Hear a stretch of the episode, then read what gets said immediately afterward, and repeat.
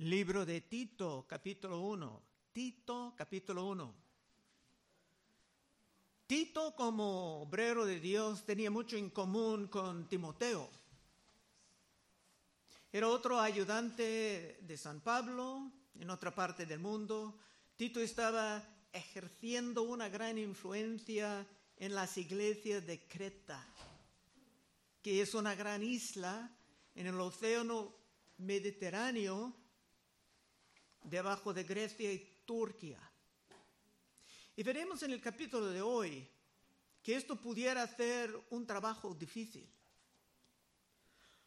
Pablo estaba allá con él, pero solamente por un tiempo breve, empezando iglesias que normalmente caerían en poco tiempo bajo los ataques del enemigo. Con esto, versículo 1. Pablo, siervo de Dios y apóstol de Jesucristo, conforme a la fe de los escogidos de Dios y el conocimiento de la verdad que es según la piedad. Pablo tiene aquí una introducción bastante larga y llena de doctrina y esto no era para convencer a Tito de su autoridad, sino que la carta sería leída en las iglesias, estableciendo a Tito en las reformas que él tenía que llevar a cabo. Otra vez uno, Pablo, siervo de Dios y apóstol de Jesucristo, conforme a la fe de los escogidos de Dios y en el conocimiento de la verdad que es según la piedad. Dos puntos claves aquí. Son la verdad y la piedad.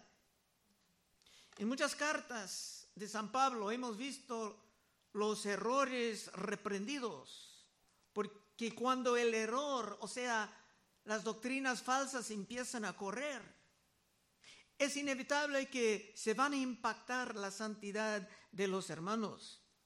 La piedad, una vida ordenada, viene por la verdad, con el Espíritu abriendo los corazones de sus oyentes y el Espíritu Santo no va a ser el mismo con las doctrinas distorsionadas, porque esto no tiene sentido. El Espíritu Santo es el Espíritu de la verdad y no puede honrar las mentiras. uno otra vez, Pablo, siervo de Dios y apóstol de Jesucristo, conforme a la fe de los escogidos de Dios y el conocimiento de la verdad que es según la piedad en la esperanza de la vida eterna, la cual Dios, que no miente, prometió desde antes del principio de los siglos. Esto es interesante, la vida eterna como un don de Dios fue prometida antes del principio de los siglos. Pero si la promesa estaba hecha antes del principio de los siglos, ¿a quién estaba Dios prometiendo? Es que Dios estaba prometiendo a Cristo personas como tú y como yo. Una última vez, última vez, versículo 1. Pablo, siervo de Dios y apóstol de Jesucristo, conforme a la fe de los escogidos, esas personas son seleccionadas por Dios desde antes del fundamento del mundo, no por nada bueno en ellas, conforme a la fe de los escogidos de Dios y el conocimiento de la verdad, que es según la piedad, en la esperanza de la vida eterna, la cual Dios, que no miente, prometió desde antes del principio de los siglos. Y a su debido tiempo manifestó su palabra por medio de la predicación que me fue encomendada por mandato de Dios nuestro Salvador. La predicación es importante. Dice en 1 Corintios, Dios salvaba gente por la locura de la predicación. Dice locura porque parece locura a los del mundo. Pero por muchos siglos, gran parte del mundo estaba viviendo en la más densa oscuridad espiritualmente hablando, cuando los, solamente los judíos tenían la palabra de Dios. Yo estuve mirando a un breve documental sobre Colombia Estaban hablando de una tribu indígena, era en español, un programa de ahí. Habla de un grupo, una tribu de indígenas que creyeron que una muchacha que era virgen estaba sufriendo una gran vergüenza. Era como que nadie deseaba estar con ella. Y por esto muchos estaban abusadas aún por miembros de sus propias familias. Esta es vivir en la oscuridad. Esta es vivir en la ignorancia de la verdad de Dios. Cuando el Evangelio de la verdad de Cristo viene, se trae la vida eterna, claro, y es eterna. Pero al mismo tiempo puede mejorar la vida que tenemos aquí en este mundo. Esto vimos en 1 de Timoteo 4:8. Porque el ejercicio corporal va para poco es provechoso, pero la piedad, otra vez, la vida santa, para todo aprovecha, pues tiene promesa de esta vida presente y de la venidera. Así que si tenemos amor por la humanidad, por los que sufran en todas partes, entonces tendremos un deseo de ver el Evangelio avanzado en todas partes. Y no estaremos pensando solamente en nuestros problemas personales.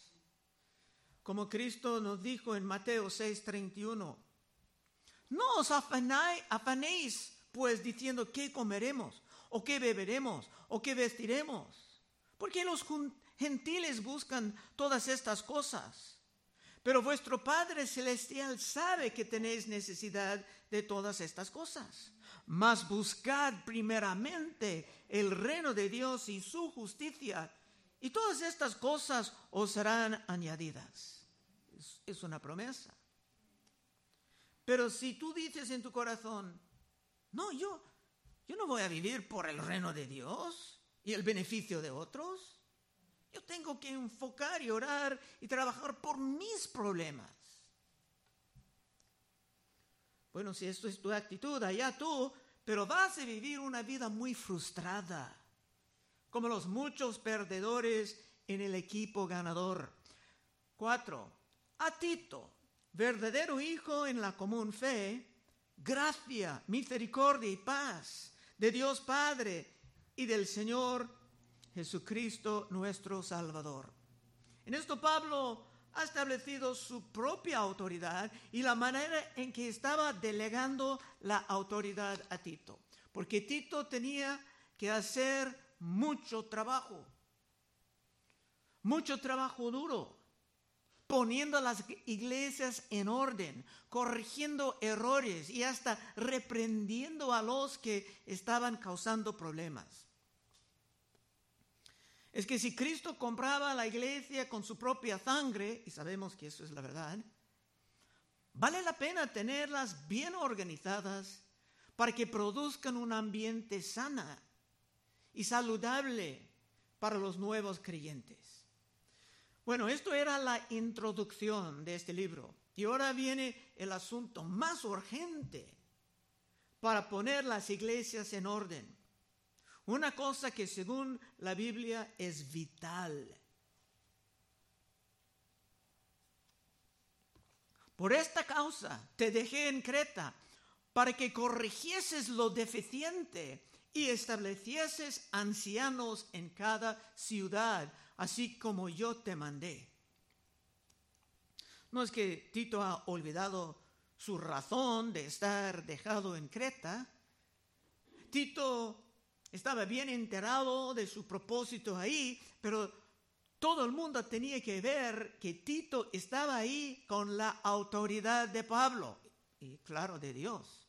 Pero Pablo, un hombre de gran experiencia en estos asuntos, un hombre que entendía la doctrina, aún mejor que Pedro, porque una vez tenía que corregir a Pedro delante de todos, como vimos en Gálatas. Es que esa carta que fue pasada a las iglesias de la gran isla, informaba a las iglesias nuevas sobre la manera de estar estructuradas. 5. Por esta causa te dejé en Creta para que corrigieses lo deficiente y establecieses ancianos en cada ciudad, así como yo te mandé. El asunto más clara de la deficiencia era la falta de ancianos en las iglesias. Y francamente es un asunto trágico en muchas iglesias de hoy. Vimos en Hechos 14, 23. Y constituyeron ancianos en cada iglesia. Y habiendo orado con ayunos, los encomendaron al Señor en quien habían creído. En Hechos dice que pusieron ancianos, plural, más de uno, en cada iglesia. Aquí en el libro de Tito dice que tenían que establecer ancianos en cada ciudad es que donde hay ancianos calificados, por supuesto, los que vienen a las, iglesias pueden sentirse más seguros, porque hay una orden, un control sobre lo que pasa. Pero en todos lados, ahora podemos encontrar iglesias que no tienen ancianos, sino que toda la autoridad está depositada en las manos del pastor y tal vez en las de su familia y muchos creen que esto es correcto porque esto ha sido su experiencia.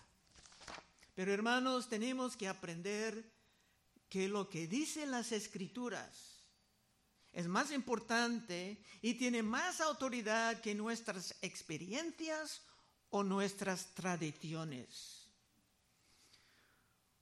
Ahora, como vimos estudiando en el primero de Timoteo, hay una lista de calificaciones para un anciano. Versículo 6. El que fuere irreprensible, marido de una sola mujer, y tenga hijos creyentes que no estén acusados de disolución ni de rebeldía. El anciano, aunque no será un hombre perfecto, tendrá un testimonio de la vida santa. Si uno está llamando a otros a la santidad y predicando la santidad, debe de tener un ejemplo de la santidad en su propia vida.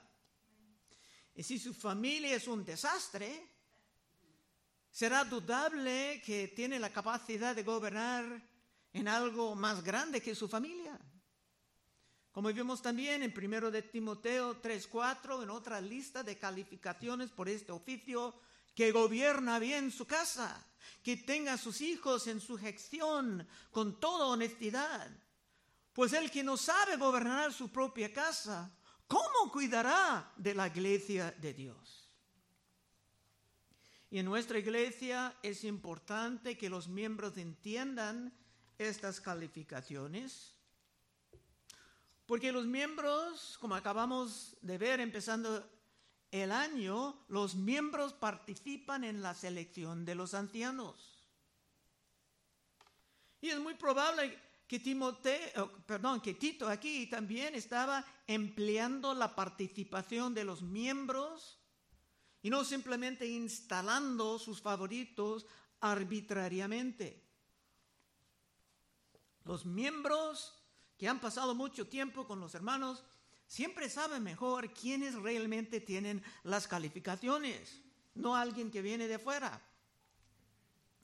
Yo conozco una iglesia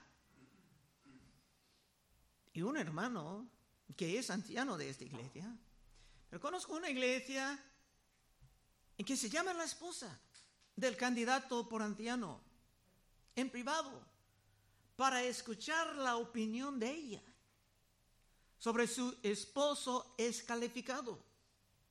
¿Quién sabe mejor que la esposa? Si está casada con un prepotente o un hombre de buen ejemplo de piedad. Así que hermano, debe de tener un buen ejemplo aún entre las paredes de tu casa y no solamente aquí en la iglesia. Amén, hermanas. Ahora continuando con las calificaciones porque es necesario que el obispo sea irreprensible, como administrador de Dios, no soberbio, no es lugar para, para, los orgullosos, no soberbio ni iracundo, no dado a vino, no puede tener vicios de alcohol, de droga, y especialmente no de la pornografía, no dado al vino, no pendenciero, no codicioso de ganancias deshonestas. Pablo aquí está intercambiando la palabra anciano con la de obispo. Es el mismo oficio, pero con un énfasis diferente en las dos palabras. San Pedro jamás dijo que era un papa, sino que era simplemente otro anciano. Tenía algo que decir sobre esto en primero de Pedro 5.1.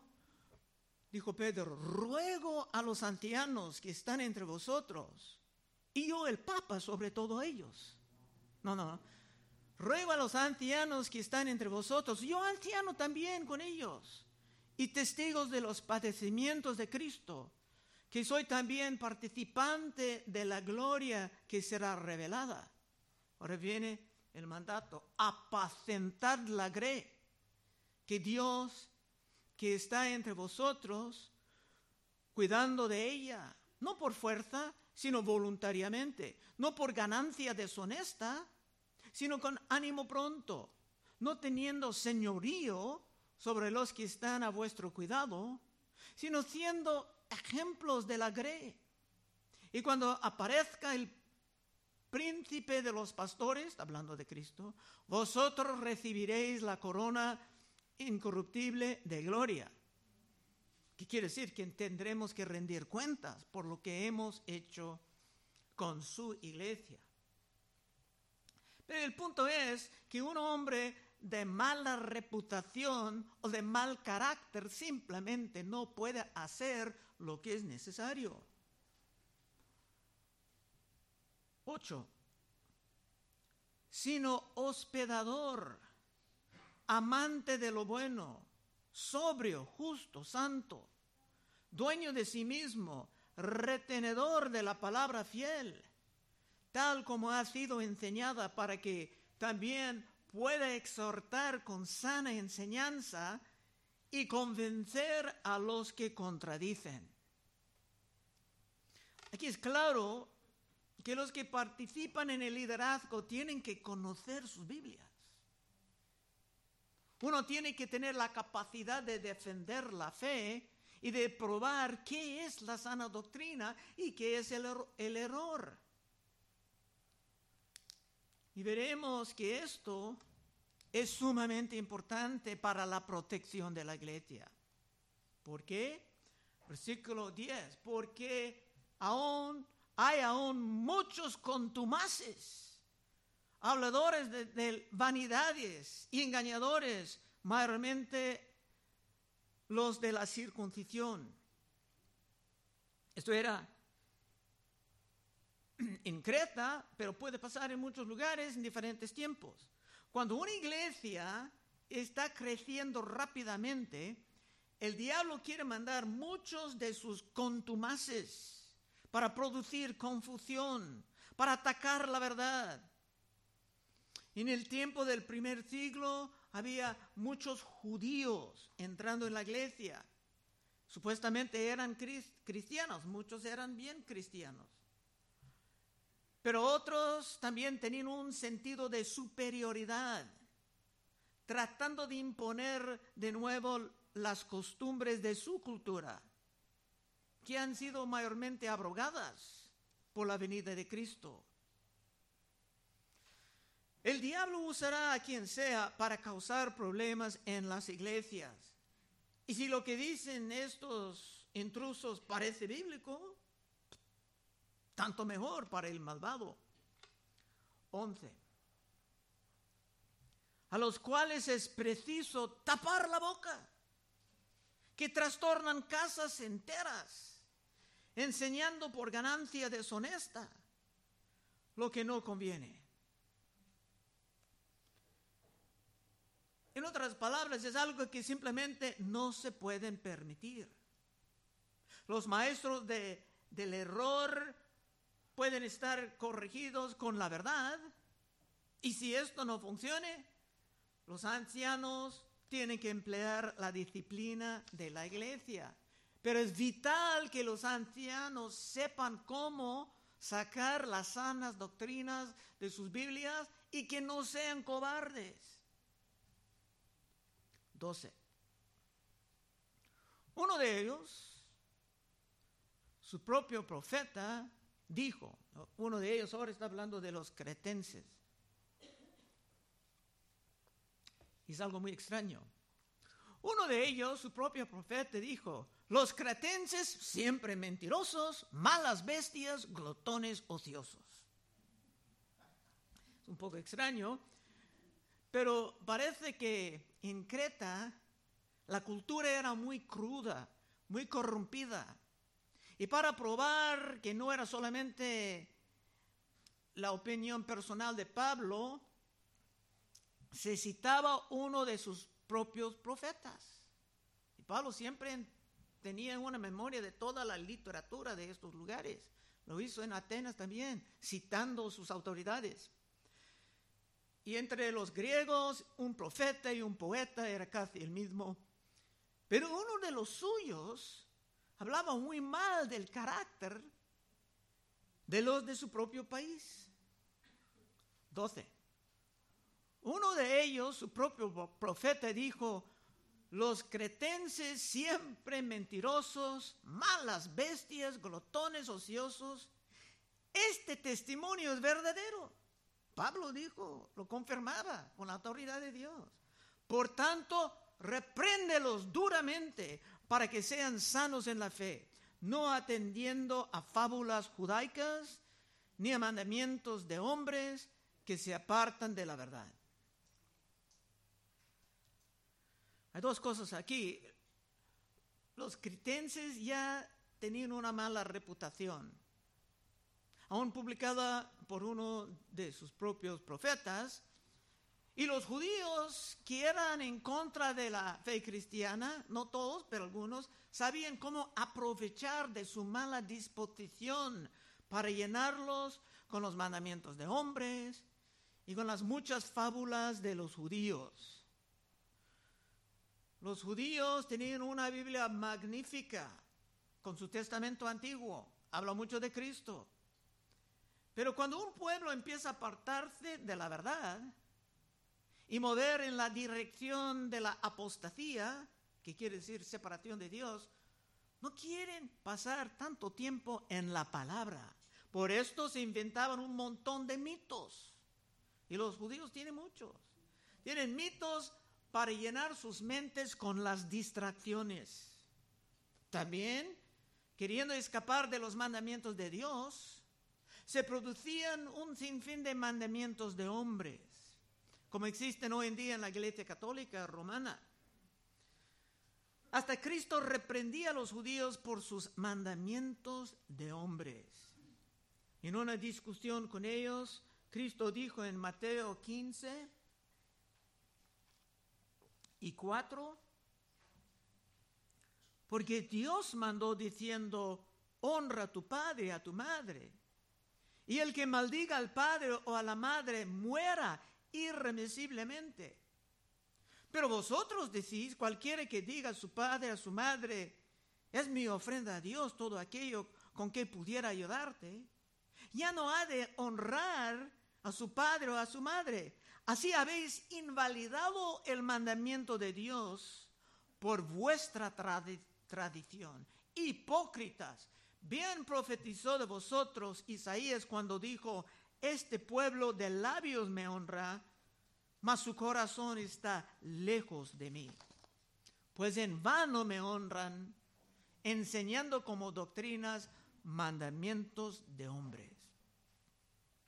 Y evidentemente, unos judíos estaban tratando de establecer esto en Creta, en las iglesias cristianas, y los cretenses estaban cayendo en su trampa, y Pablo estaba muy enterado de esto.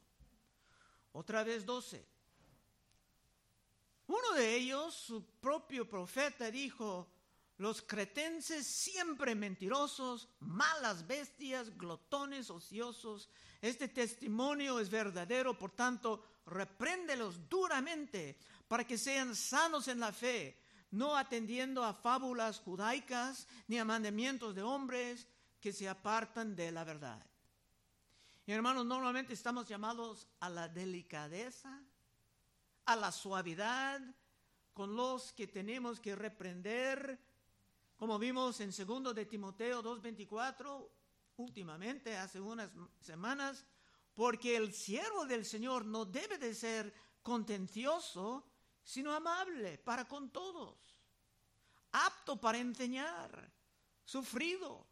Es el mismo Pablo diciendo esto, que con mansedumbre corrija a los que se oponen, por si quizá Dios les conceda que se arrepientan para conocer la verdad.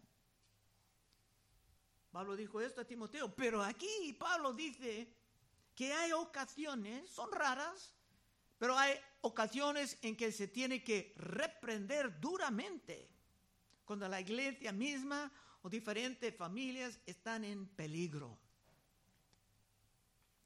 Ahora, llegando a la última parte.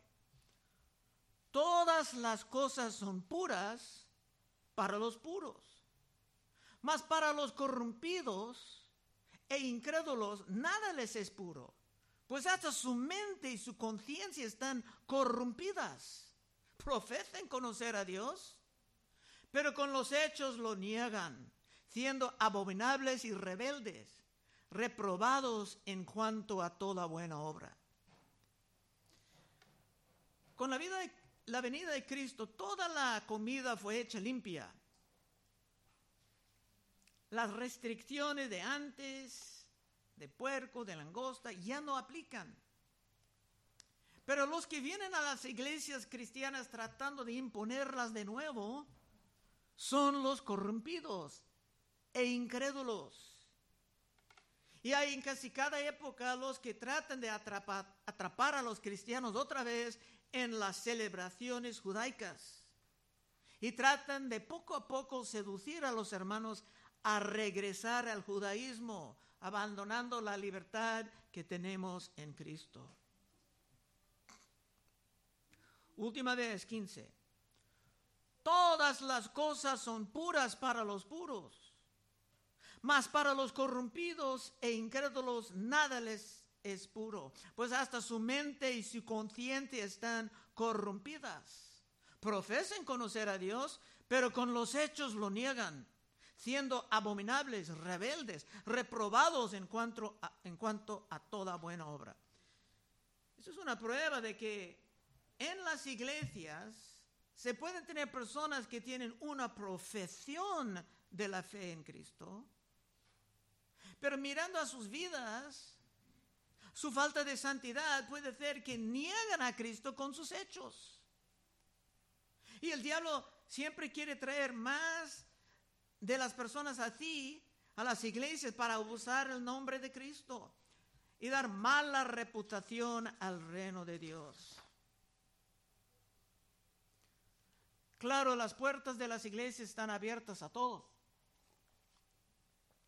Todos están invitados a venir para escuchar, para aprender. Pueden entrar prostitutas, homosexuales, quien sea, narcos, pero eso no quiere decir que todos están invitados a enseñar. Dios no puede ser volado. Y Dios tiene muchas maneras de limpiar su iglesia cuando esto sea necesario. Pero es importante para el liderazgo imponer una orden en las iglesias. Hasta ahí el capítulo. Conclusión. Si tú quieres tener una separación verdadera de las vanidades de este mundo. Con Cristo abriendo tu corazón a su verdad. Si tú quieres vivir libre de la hipocresía, desarrollando una vida realmente santa, sirviendo a Cristo en espíritu y en verdad, puedes pasar al frente en unos momentos y oraremos contigo. Vamos a orar. Oh Padre, te damos gracias que estamos entrando en otro libro muy práctico, Señor, Guíanos, Señor, y abra nuestros corazones mientras tú hables, Señor, por medio de tu palabra a todos nosotros. Pedimos en el nombre de Cristo. Amén. Bueno, hermanos, estaremos enfrente si hay peticiones de oración.